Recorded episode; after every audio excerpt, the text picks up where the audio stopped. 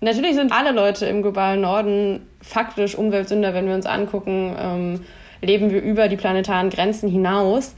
Aber vielerorts eben nicht als bewusste Entscheidung. Und wer wirkliche Umweltsünder sind, und ich glaube, das so hochzuheben auf so ein ja, quasi religiöses Level ist an der Stelle total falsch, sondern wer irgendwie die Umweltzerstörer sind, das sind fossile Großkonzerne, die Menschen und Ressourcen ausbeuten. Abgründe, der Podcast über unsere verborgenen Gefühle und schlechten Angewohnheiten. Warum wir sie gerade jetzt brauchen. Sieben therapeutische Gespräche mit sieben prominenten Sündern. Wir sind Elena Witzek und Melanie Mühl. War eine Party, essen, trinken, reden, brüllen, spät ins Bett. Äh, oder der, der, der Grund war, war ein positiver, dass man sagt, man lässt es nochmal so richtig krachen und, und macht sich wirklich keine Gedanken um morgen. In dem Moment, wo man es tut, hat man ein ganz gutes Gefühl und ähm, danach ist es eher furchtbar. Man kennt es ja, man fühlt sich dann nicht mehr gut damit, was man da getan hat. Woran denkst du bei dem Begriff Völlerei als erstes, Melanie? An gigantische Essensberge natürlich, an diese schrecklichen All-You-Can-Eat-Buffets an schmatzende Menschen, schmutzige Tischdecken, Bauchschmerzen und Gefräßigkeit. Und äh, damals, als wir diese riesen argentinischen Steaks gegessen haben, war das auch schon Völlerei? Gut, da waren wir in Buenos Aires und da sind die Portionen, was die Steaks betrifft, ja sehr viel größer, weil die Argentinier, die gerne Fleisch essen, größere Portionen gewohnt sind. Insofern würde ich sagen, nein, das war keine Völlerei. Wir waren einfach nur diese gigantischen Fleisch hielt sich noch im Rahmen, ja. nicht äh, gewöhnt. Sehr gut. Die Gula beinhaltet ja sowohl diese Gefräßigkeit, von der du jetzt gesprochen hast, als auch die Maßlosigkeit, das über die Stränge schlagen und die damit verbundene Selbstsucht. Also ist ja eigentlich eine recht komplexe Sünde, wenn man so will. Ja, das stimmt. Das ist eine komplexe Sünde. Nun könnte man argumentieren, wir leben ja eigentlich in einer Zeit des Maßhaltens, denn ich habe darüber nachgedacht, im Gegensatz zu Ländern, in denen massiver Konsum, also vom Festessen bis zu den obligatorischen Wochenendbesuchen im Einkaufszentrum Alltag sind. Zum Beispiel, wie ich es in Brasilien erlebt habe, zelebriert unsere Gesellschaft den bewussten Verzicht auf Materielles. Und in einem Interview habe ich vor kurzem gelesen, wie sich der persönliche Status vom Besitz, also so dem Wunsch nach einem Heim, einem Fahrzeug, Urlauben, also das, was unsere Elterngeneration vielleicht noch mehr gelebt hat, in Richtung Geisteshaltung entwickelt. Also diese Idee der oft zitierten Resilienz und Achtsamkeit. Was denkst du darüber?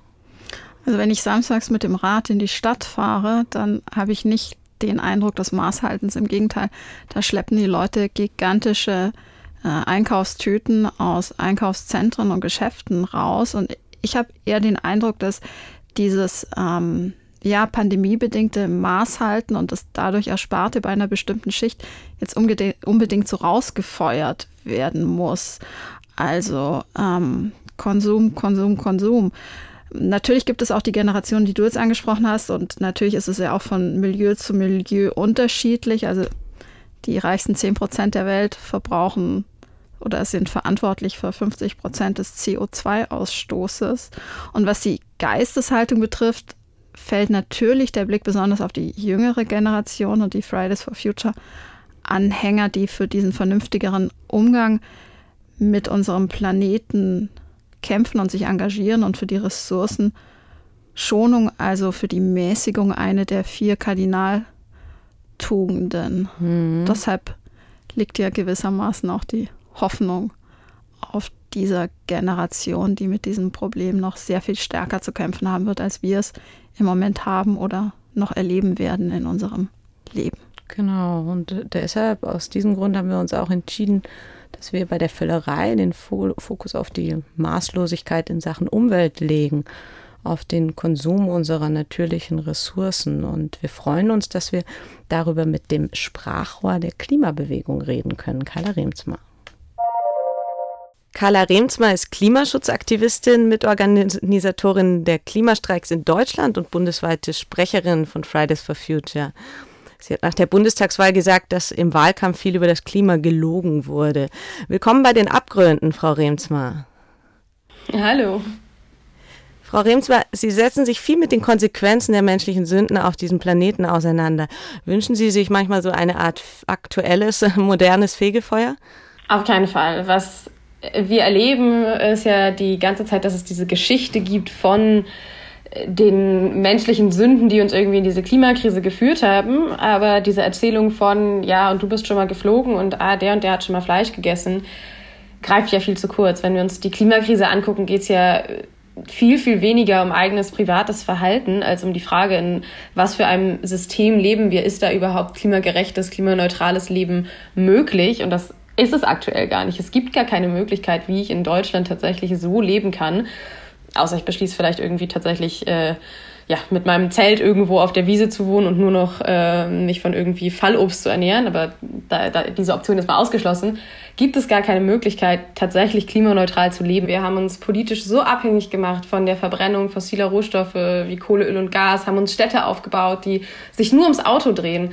Und das heißt, es geht viel, viel mehr bei der Frage ums Klima geht es nicht nur um private Konsumentscheidungen, sondern um die Frage, schaffen wir es, einen politischen Wandel zu erreichen, der es uns möglich macht, in einer klimagerechten Welt zu leben und genau diese fossilen Abhängigkeiten und kolonialen Abhängigkeiten eben auch aufzubrechen, ähm, anstatt einfach nur zu sagen, so, oh nein, du hast aber eine Sünde begangen, weil du bist schon mal in den Urlaub geflogen. Gleichzeitig ist es ja aber auch so, dass natürlich sich im Großen auch nur was verändert, wenn man im Kleinen anfängt. Also das Bewusstsein dafür zu schaffen ähm, und eben nicht alles auf das System abzuschieben. Einerseits, ich sehe das genauso wie Sie, ne? leben wir in einem System, das es uns sehr schwierig macht. Und andererseits leben wir aber auch in einem System äh, der Maßlosigkeit, das jeder für sich zelebriert oder viele Menschen für sich zelebrieren. Und ich finde schon, dass an erster Stelle eigentlich ein Bewusstsein stehen muss des Einzelnen, ähm, wie er eigentlich mit dem Planeten umgeht. Sonst kann sich ja im Großen und Ganzen gar nichts verändern. Das Bewusstsein dafür, dass einzelne Entscheidungen und private Entscheidungen natürlichen Einfluss auf unsere Gesellschaft und unser Zusammenleben haben, das existiert an vielen Stellen schon. Was ich glaube, was es aber viel, viel mehr braucht, ist dieses Bewusstsein dafür, wie sehr prägen das wirtschaftliche und das politische System, in dem wir leben, aber auch der Einfluss von beispielsweise fossilen Großkonzernen, die Art und Weise, wie wir zusammenleben. Denn, und das können wir uns gerade historisch am Beispiel von Öl- und Gas- und Kohlekonzernen sehr stark angucken, dass es eben ein paar große Konzerne mit einem Profitinteresse sind, die aber auch eine, etwas bereitstellen wie Strom, was für uns als Gesellschaft fundamental wichtig ist, die unglaublich große Macht ausüben können, die über ganz, ganz viele gesellschaftliche Dinge entscheiden können, die natürlich dadurch, dass sie für extrem viele Emissionen verantwortlich sind, einen krassen Einfluss aufs Klima haben, aber darüber wird viel, viel weniger gesprochen als die Frage, und wie bist du heute eigentlich zur Arbeit gekommen? Und das Bewusstsein dafür, dass eigentlich das die Stellschrauben sind, an denen wir ansetzen müssen, wenn wir wirklich ernsthaft sagen wollen, wir wollen die Klimakrise eindämmen. Es gibt ja auch dieses Wort Umweltzünder. Wer ist denn für Sie ein Umweltzünder oder würden Sie dann sagen, das ist eigentlich eine falsche Bezeichnung?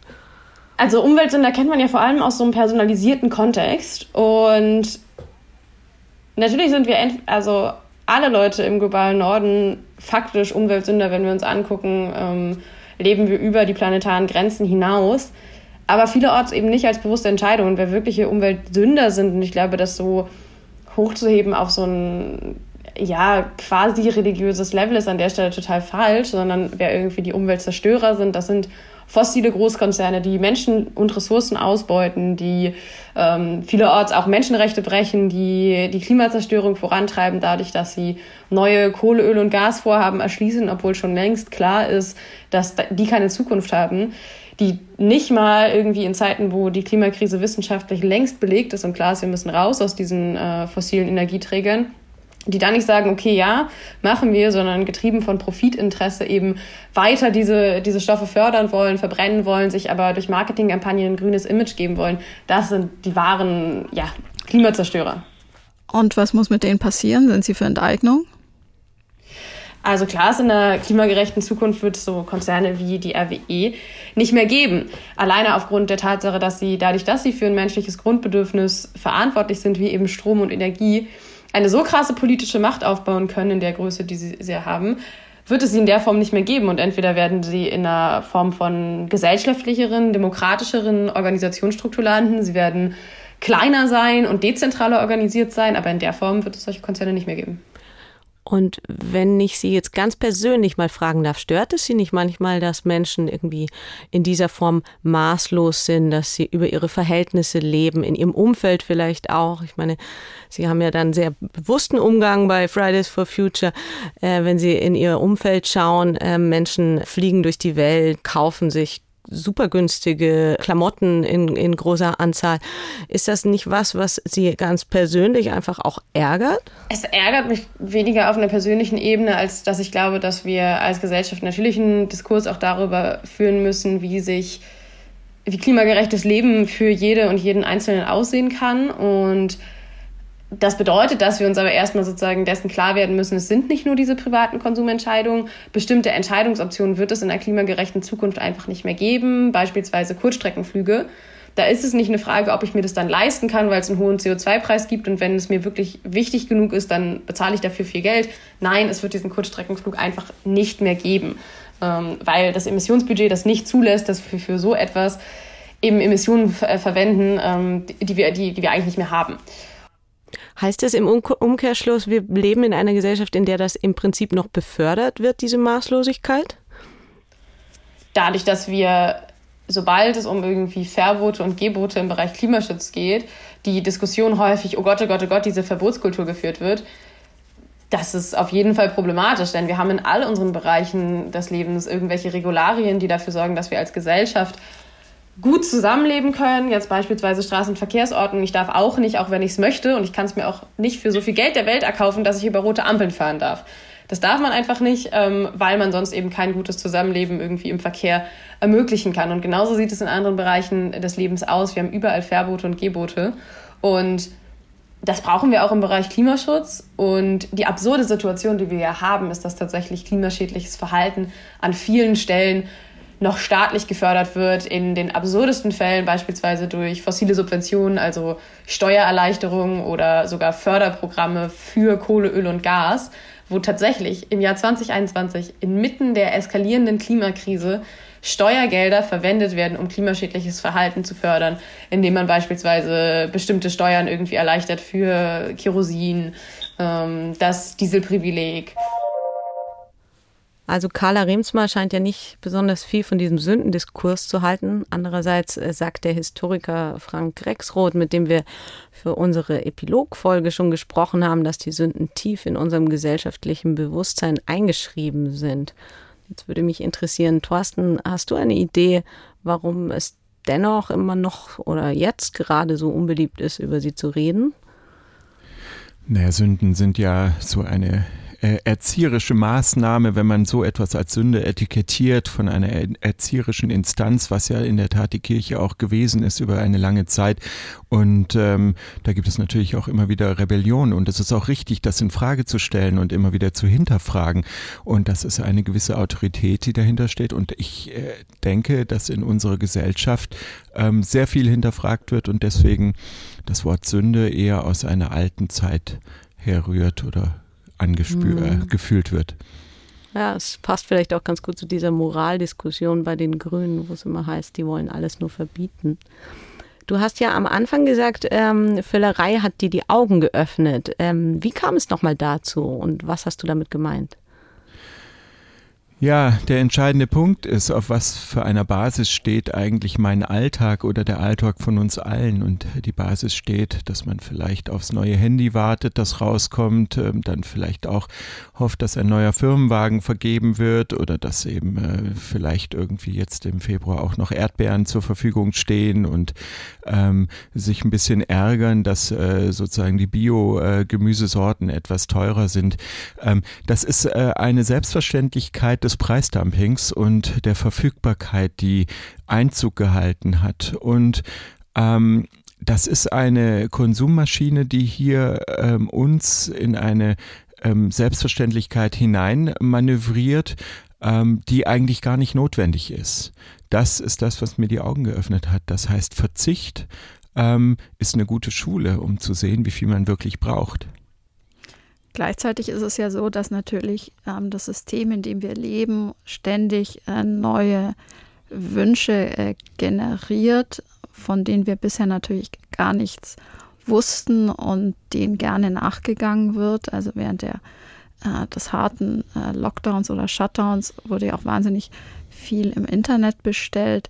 Glaubst du, dass ähm, in einer Gesellschaft, in einer Wohlstandsgesellschaft, in der wir leben, die Menschen überhaupt noch bereit sind zu verzichten?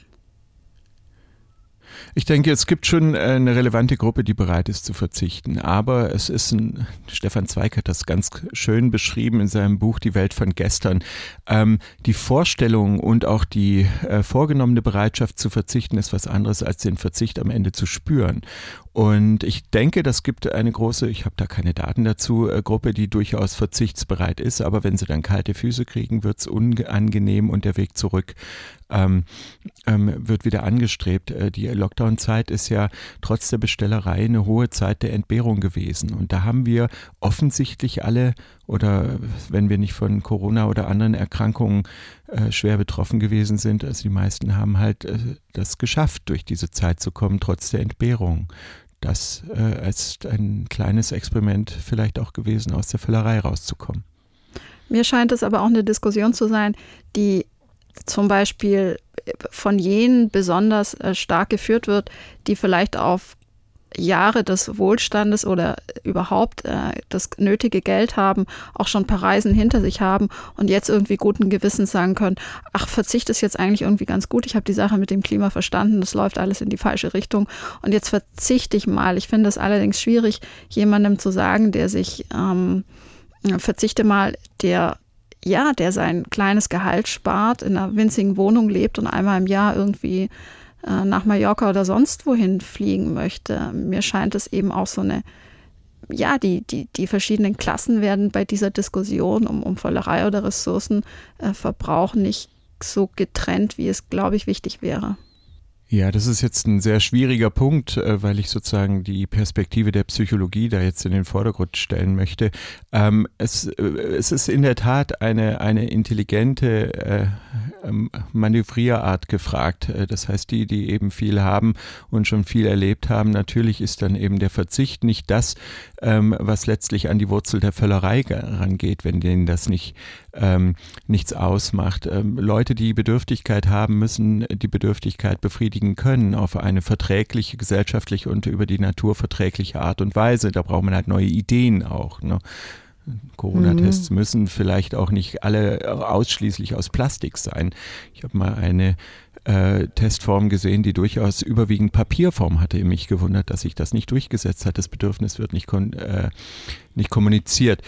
Ja, und wer verzichten kann und nichts spürt, ist in unserer Gesellschaft immer noch dabei, ja, Völlerei zu leben. Hm, da gibt es ja auch verschiedene theoretische Ansätze, was diese Entscheidungen nach Corona angeht, ähm, inwiefern man in der Lage ist, ähm, sich vielleicht zukünftig auch etwas mehr selbst zu beschränken. Ich finde es im Prinzip auch nicht schlimm, dass diejenigen, die vielleicht schon mehr erlebt haben, sich jetzt ähm, sagen, ja, sie, sie blicken auf diese Erfahrungen zurück und ähm, nutzen nicht jede Gelegenheit, jetzt irgendwo hinzufliegen. Und die anderen sind ja ohnehin die aus den ähm, sozial belasteteren Milieus, ähm, die gar nicht so viel Lasten sozusagen unserer Gesellschaft ähm, zuführen. Naja, aber es ist natürlich ein, ein weites Feld. Vielleicht kehren wir mal wieder zurück zu Carla Riemsma und schauen, was sie noch zu sagen hat. Also wenn, wenn ich Sie richtig verstehe, wir leben ja in einer kapitalistischen Gesellschaft, ähm, ist das, was Sie jetzt alles äh, vorschlagen, finde ich, klingt, klingt natürlich alles super und vernünftig und gut für den Planeten, aber jetzt auch nicht so wahnsinnig leicht umsetzbar, weil ja die Weltbevölkerung auch immer wächst, äh, versorgt werden muss, äh, auch mit Strom und so weiter und Energie.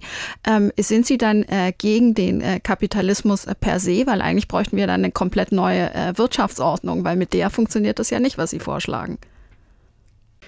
Dass das äh, einfach wird, hat niemand behauptet. Die Eindämmung der Klimakrise auf das äh, im Pariser Klimaabkommen festgelegte Grenze von 1,5 Grad, die nicht eine willkürliche politische Grenze ist, sondern sich eben aus physikalischen Grenzen ergibt, dass danach bestimmte Kipppunkte überschritten werden, die dafür sorgen, dass die Klimakrise sich immer weiter verschlimmert. Ähm, das ist eine unglaubliche Herausforderung. Und dass das leicht wird, hat niemand gesagt. Das geht mit einer Transformation in quasi allen Lebensbereichen einher. und wird vor allen Dingen auch bedeuten, dass wir unsere wachstumsorientierte Wirtschaftssystem auf jeden Fall in Frage stellen. Und das kann man auch wissenschaftlich herleiten, das ist auch von KlimawissenschaftlerInnen immer wieder und wieder bestätigt, dass der Fokus auf ein quantitatives Wirtschaftswachstum keine Zukunft hat, wenn wir innerhalb unserer planetaren Grenzen agieren wollen. Denn es gibt bisher kein einziges Beispiel von einem Land, was es geschafft hat, den Ressourcenverbrauch und den CO2-Ausstoß zu entkoppeln vom quantitativen Wirtschaftswachstum, also vom, vom Bruttoinlandsprodukt. Ähm, das heißt, nirgendwo wurde es geschafft, dass das Bruttoinlandsprodukt steigt, während der Ressourcenverbrauch sinkt. Das ist ja aber das, was wir brauchen, wenn wir die Klimakrise eindämmen wollen. Und gleichzeitig sehen wir ja auch im Bereich Bruttoinlandsprodukt, was das für ein absurder Indikator ist, wenn wir uns jetzt beispielsweise das Ahrtal in Rheinland-Pfalz angucken, wo tatsächlich das kommunale Bruttoinlandsprodukt steigt infolge ähm, der Hochwasserkatastrophe, die eine Folge der Klimakrise war, wo wirklich unendliches menschliches Leid erzeugt wurde, wo Lebensgrundlagen, Wohnraum, alles zerstört wurde. Dadurch, dass jetzt aber alles wieder aufgebaut wurde, haben plötzlich äh, Firmen neue Aufträge ähm, und das Bruttoinlandsprodukt vor Ort steigt. Und es zeigt auch einfach, was es für ein absurder Indikator ist. Und uns darauf zu fokussieren in jeglicher Wirtschaftspolitik, dass das wachsen muss, das wird nicht mit Klimagerechtigkeit in Verbindung zu bringen sein. Mhm. Welche Orte auf dieser Welt oder welche sozialen Orte vielleicht auch stehen nach Ihrer Ansicht denn für diese Völlerei, von der wir heute auch sprechen wollen, für das exzessive Verbrauchen von Ressourcen? Es sind, glaube ich, weniger Orte als so abstrakte Konstrukte, die für diese Absurdität der imperialen Lebensweise, die gerade im globalen Norden vorangetrieben wird, auf Kosten von Menschen im globalen Süden. Das sind Situationen wie wenn Wälder gerodet werden und Ökosysteme zerstört werden für eine neue Autobahn, obwohl Deutschland schon eines der dichtesten Autobahnnetze der Welt hat. Ähm, das ist aber auch, wenn beispielsweise hier propagiert wird, okay, wir lösen die Klimakrise, indem wir jetzt alle Autos durch E-Autos ersetzen, an niemandes äh, Mobilitätsverhalten muss sich was ändern. Gleichzeitig aber für die Batterien der E-Autos, die als grüne Lösung dargestellt werden, Menschen in äh, südamerikanischen Ländern, aber auch ähm, in afrikanischen Ländern krass ausgebeutet werden und zum Beispiel die Trinkwasservorhaben durch den Abbau von Lithium vor Ort zerstört werden und plötzlich kein Trinkwasser mehr zur Verfügung steht. Und das sind, glaube ich, weniger so reine Orte als Lieferketten oder Situationen, anhand derer man zeigen kann, wie das, was hier als Realität und teilweise auch als Klimaschutz irgendwie wahrgenommen wird, in Wirklichkeit eigentlich nur unser ausbeuterisches System irgendwie vorantreibt und dafür sorgt, dass wir unseren Lebensstandard äh, weiterhin auf Ausbeutung basieren können und aufrechterhalten können, obwohl klar ist, eigentlich müssen wir mit genau diesen kolonialen Abhängigkeiten brechen. Wir müssen es irgendwie schaffen, da rauszukommen und wirklich Menschen und Natur in den Mittelpunkt zu stellen. Ähm, anstatt wieder und wieder zu sagen, okay, wir suchen jetzt eine Lösung, so dass sich möglichst wenig in unser aller Leben ändern muss ähm, und vergessen dabei, dass gleichzeitig äh, woanders Leute für diese, für diese Lebensweise ausgebeutet werden. Was erwarten Sie denn von der, von der neuen Regierung diesbezüglich? Klimaschutz ist, ist ja etwas, was ähm, nicht so wahnsinnig äh, groß geschrieben wurde äh, bisher leider. Und äh, es wurden immer viele Versprechungen gemacht, aber auch dann, dann wenig gehalten. Glauben Sie tatsächlich daran, dass sich in dieser Hinsicht was ändert? Was wir ja erlebt haben, war ein Wahlkampf, in dem alle Parteien Klimaschutz gefordert haben und sich zur Einhaltung der 1,5 Grad Grenze bekannt haben und gleichzeitig keine einzige Partei ein tatsächlich 1,5 Grad konformes Parteiprogramm präsentiert hat. Das heißt, wenn die Parteien es ernst meinen würden, die gerade verhandeln, dann würde es im Bereich Klimaschutz bedeuten, sie können nicht einfach ein Potpourri aus den verschiedenen Wahlprogrammen zusammenstellen, sondern müssen wirklich einen radikalen Kurswechsel einleiten. Also was aber jetzt schon das Sondierungspapier gezeigt hat, ist, dass wir davon meilenweit entfernt sind. Es fehlen die ernsthaften Zusagen an einen Kohleausstieg, an ein Ende äh, der Massentierhaltung, an ein Ende der Verbrennung fossiler Energien. Alles steht irgendwie so, ja, vielleicht und vielleicht über einen CO2-Preis. Aber wirklich der ernsthafte Kurswechsel, den man bräuchte, wenn man es ernst meint mit der Einhaltung der 1,5 Grad Grenze, der ist das nicht. Und der zeigt weiterhin, wie notwendig es eben auch ist, dass Leute auf den Straßen protestieren für die Einhaltung ähm, und für Klimagerechtigkeit und die Einhaltung der 1,5 Grad Grenze. Denn ohne diesen Druck wird es nicht passieren. Ja, muss man sich dann vielleicht auch Gedanken über die Art von Druck machen, die man ausübt? Ich meine, Sie haben ja im Prinzip einen recht moderaten Zugang. Es geht um Aufklärung ohne Gewalt und Zwang. Und dann gab es aber eben auch jetzt solche Ereignisse, wie dass einige Mitstreiter von Ihnen in den Hungerstreik gegangen sind. Das ist ja eine relativ radikale Form zivilen Ungehorsams oder vielleicht auch die radikalste. Wie stehen Sie dazu? Ich glaube, es braucht breiten, verschiedenen Protest in der Klimagerechtigkeitsbewegung. Ähm, wir haben auch schon in den vergangenen Jahren und auch nicht nur in Deutschland, sondern auch außerhalb erlebt, dass es immer dann, wenn es diese Breite des Protestes gab, Protest erfolgreich war. Und um nochmal hier einzuordnen, das, wofür die Menschen protestieren, die für Klimagerechtigkeit auf die Straße gehen, das ist die Erhaltung der eigenen Lebensgrundlagen und vor allem auch das Einhalten von Versprechen, die politisch schon gegeben wurden, von Vereinbarungen, die getroffen wurden, von internationalen verbindlichen Verträgen. Das heißt, es geht hier nicht um irgendein Peripherinteresse, sondern es geht um ein grundlegendes Menschheitsinteresse, was auch in internationalen Ab Abkommen eben festgehalten wurde. Und in Anbetracht der immer weiter eskalierenden Klimakrise und der komplett unzureichenden politischen Antworten, der stetig weiter eskalierenden äh, Klimakrise und dass auch die Politik uns immer weiter in diese Klimakrise reinführt, ähm, zeigt, dass es auch weiter diesen sehr diversen Protest braucht und dass es auch ungehorsame Protestformen braucht wird der Protest äh, weiter zunehmen? Also werden Sie noch mehr Menschen mobilisieren durch Corona? Ähm, hat es ja so ein bisschen, hatte man den Eindruck jedenfalls, das war natürlich auch aufgrund der äh, Pandemieregeln so ein bisschen an äh, Fahrt verloren. Ähm, was planen Sie denn da in den nächsten Monaten konkret?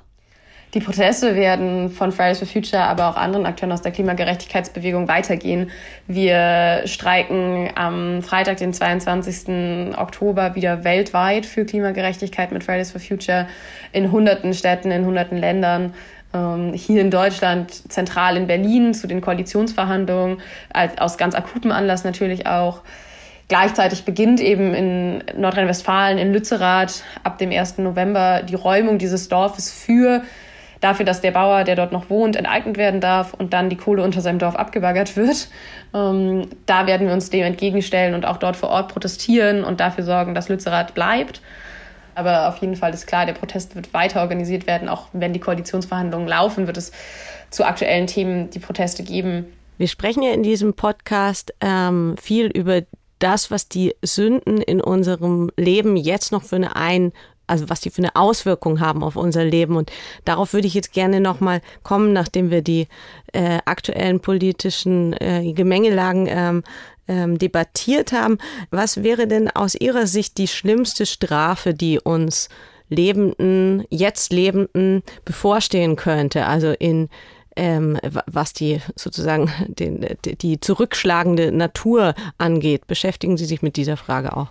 Also ich finde Strafe ein schwierige Einordnung, denn das klingt irgendwie nach so ja, einer sehr konkreten persönlichen Bestrafung. Und was wir ja gerade erleben mit der eskalierenden Klimakrise, ist, dass die Menschen am stärksten getroffen sind von der Klimakrise, die am wenigsten zu ihrer Verursachung beigetragen haben. Und das heißt, dieses ganze Erzählung von der Bestrafung passt vorne und hinten nicht zusammen. Die haben die Strafe sozusagen schon, wohingegen wir nicht viel davon mitbekommen, ne? Genau. Okay. Und was wäre denn, wir würden uns schlechter fühlen bei, ähm, bei vielen dieser ähm, ja, Unmäßigkeiten, ähm, Maßlosigkeiten. Würde das denn nicht auch helfen? Also so eine Art verstärkter moralischer Kompass, so wie man es vielleicht jetzt auch kennt, wenn man ähm, shoppen geht und man kauft sich ganz viel und man kommt nach Hause und dieses Gefühl von Begeisterung, was man vielleicht in dem Moment danach hatte, ist schon wieder verflogen, dass man so ein bisschen das schlechte Gewissen einfach nochmal ans schlechte Gewissen appelliert. Ich glaube nicht daran, dass das schlechte Gewissen uns politisch in Fragen der Klimakrise weiterbringt. Was ich glaube, was uns weiterhilft, ist Wut und Unzufriedenheit über die politischen Zustände, die uns in diese Situation gebracht haben.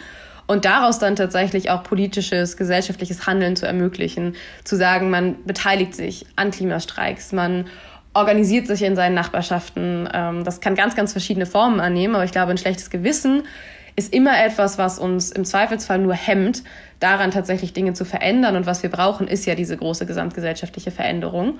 Und die erreichen wir nicht durch ein schlechtes Gewissen, sondern darüber, dass wir uns bewusst machen, dass die Zustände ungerecht sind, aber dass wir auch in der Lage sind, sie zu ändern. Vielleicht noch abschließend, was ist Ihre Lieblingssünde, Frau Remsmar? Also wie Sie gemerkt haben, finde ich ja das Konzept der Sünde äh, ein bisschen äh, problematisch im Klimakontext, weil ich glaube.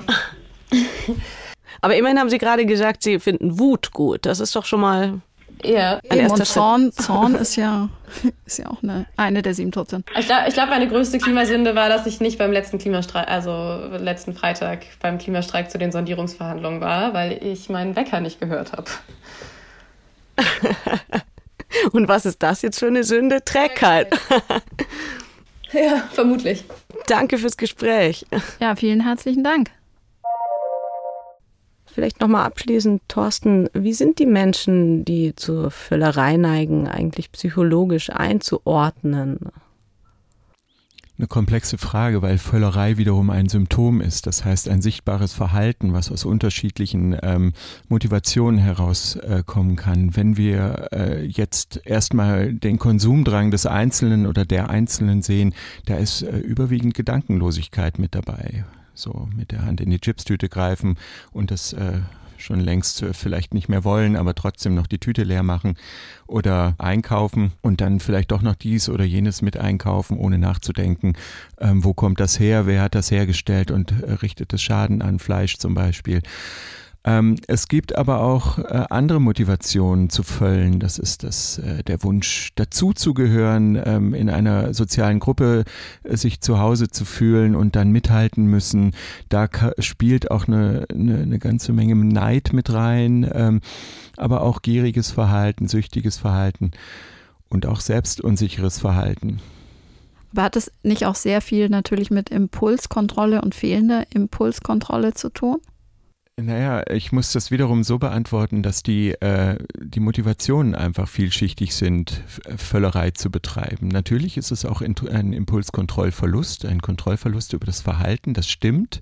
Ähm, wenn die Leute das zu Hause im Kämmerchen machen, ähm, auch da fließen unterschiedliche Faktoren ein. Wenn man zum Beispiel die Esssucht anguckt, ne, das sind Leute, die schon längst merken, dass sie irgendwie keinen Hunger mehr haben, dass es weh tut im Bauch und dann weiter reinstopfen, weil sie einem einem übergeordneten Drang ähm, folgen. Deswegen kommt auch dieser Begriff der Sucht dazu, wobei das formal eigentlich nicht äh, zwingend da einzuordnen ist. Ist vielschichtig diese Frage. Manche Leute wollen einfach nur mitmachen und gehen auch gegen ihren Impuls in eine Völlerei hinein. Mhm. Kann Völlerei auch purer Genuss sein oder ist es eher in der Tendenz zwanghaft? Also es gibt kein, also ich habe keine klare äh, Definition für Völlerei gefunden. Und auf die Definition, die wir in der klinischen Psychologie am besten anwenden können, ist die Freudlosigkeit am Konsumieren ähm, eigentlich der Schlüssel in dieses Verhalten. Thorsten, du kennst ja sicher auch den äh, Film Das große Fressen. Ähm, ja, da geht die Völlerei mit der Wollust einher. Gibt es denn bei der Völlerei auch etwas Positives? Wenn ich jetzt aus der Sicht der Psychologie antworten soll, nein, das gibt's nicht. Es gibt vielleicht irgendwie Rahmeneffekte, dass man irgendwie miteinander gemeinsam in einer Gemeinschaft was macht. Da muss man aber auch nicht völlen dazu. Ich habe äh, mich auf diese Frage vorbereitet und äh, ernsthaft nachgeguckt, was gibt es denn da vielleicht an Positiven? Man könnte jetzt sagen, vielleicht ist die Industrie, die die Menschen in eine gesellschaftlich zum Völlen anregt, dadurch immer wieder in dem Anreiz, was Neues zu schaffen. Aber das ist ja äh, praktisch dann auch die Wurzel des Übels und es wird weniger Sinnvolles Neues geschaffen, als es vielleicht gezielt möglich wäre. Ich weiß es nicht, muss, muss man noch andere Leute fragen. Ich persönlich sehe nichts Positives an der Völlerei. Okay. Also Mäßigung. Wir müssen Gut. uns mäßigen, ja. Vielen Dank fürs Gespräch, Thorsten. Sehr gerne.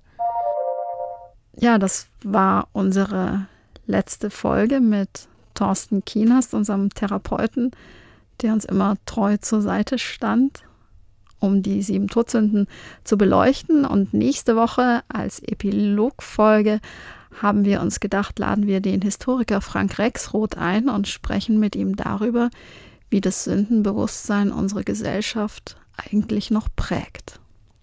Wir freuen uns, wenn Sie auch beim nächsten Mal und zum letzten Mal mit uns in die Tiefen der menschlichen Psyche hinabsteigen.